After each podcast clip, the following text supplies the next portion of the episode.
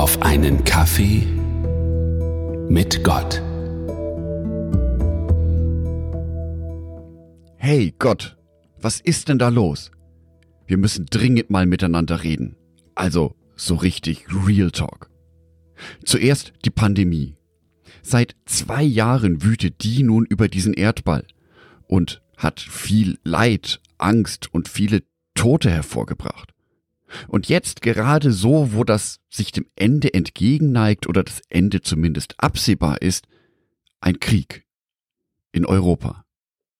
Russland marschiert in die Ukraine ein und ich muss in den Nachrichten Bildern sehen, von denen ich gehofft hatte und ehrlich gesagt auch davon überzeugt war, ich würde sie zu meiner Lebenszeit nicht mehr sehen. Vor allem nicht in Europa, in dem es jetzt eine 77-jährige Friedensphase gab. Stattdessen Bilder davon, wie russische Soldaten in Nürnbergs Partnerstadt Charkow einmarschieren. Bilder davon, wie russische Soldaten den Kernreaktor in Tschernobyl beanspruchen. Diese Bilder werden flankiert von Worten des russischen Machthabers Wladimir Putin, die frappierend an die Situation 1939 erinnern, als Deutschland einen völlig unnötigen Angriffskrieg gegen Polen begann. Wo soll das enden? Wie weit geht der russische Machthaber da eigentlich noch? Ich sehe, wie in vielen Menschen, vor allem in den sozialen Netzwerken, das Unwohlsein hochkriecht. Ja, sogar Angst ist mit dabei. Eine Angst, die ich auch verstehen kann. Schließlich auch die Frage, wo Gott bist du gerade eben? Was ist mit all den Gebeten passiert, die zu dir gesprochen worden? Es haben doch so viele Menschen für Frieden gebetet, Herr, dass genauso etwas nicht mehr passiert. Und jetzt? Jetzt hat es dennoch begonnen. Dabei habe ich den Eindruck, dass dieser Krieg so ganz anders sein wird wie die Kriege zuvor. Denn jetzt leben wir im Medienzeitalter. Und die schrecklichen Bilder aus der Ukraine werden die ganze Zeit in mein Wohnzimmer oder auf mein Smartphone gespült. Und Seit heute früh gibt es sogar schon die ersten Merchandising-Artikel dazu. T-Shirts, I Stand with Ukraine und vieles mehr. Auf der anderen Seite lese ich auch viele verzweifelte Kommentare. Gott, wo bist du eigentlich? Warum das Ganze alles? Warum dieses Leid? Dazu lese ich auch Kritik am Christentum. Was haben wir denn schon anzubieten, außer der Hoffnung auf eine bessere Zukunft? Hat das irgendwelche Auswirkungen auf mein Leben jetzt? Ja, es stimmt. Gott hat scheinbar nicht eingegriffen und all dies zugelassen. Aber in meinem eigenen Leben habe ich oft genug erlebt, dass ich durch Täler durchgegangen bin und Gott mich hindurchgeführt hat. Ich habe erlebt, dass das Gute von Gott stärker ist wie das Böse in dieser Welt, auch wenn das Böse scheinbar unüberwindlich groß erscheint. Gott wird am Ende siegen. Das ist meine feste Hoffnung. Und diese Hoffnung in der Zukunft hat aber auch für meine Gegenwart hier eine konkrete Auswirkung. Ich blicke dennoch optimistisch in die Zukunft. Ich weiß, es lohnt sich, sich für diese Welt und die Zukunft einzusetzen, damit diese Welt ein klein wenig heller wird. Nun werde ich nicht in das Kriegsgebiet einmarschieren können und dort mitkämpfen. Als Christen können wir dennoch einen wertvollen Beitrag leisten.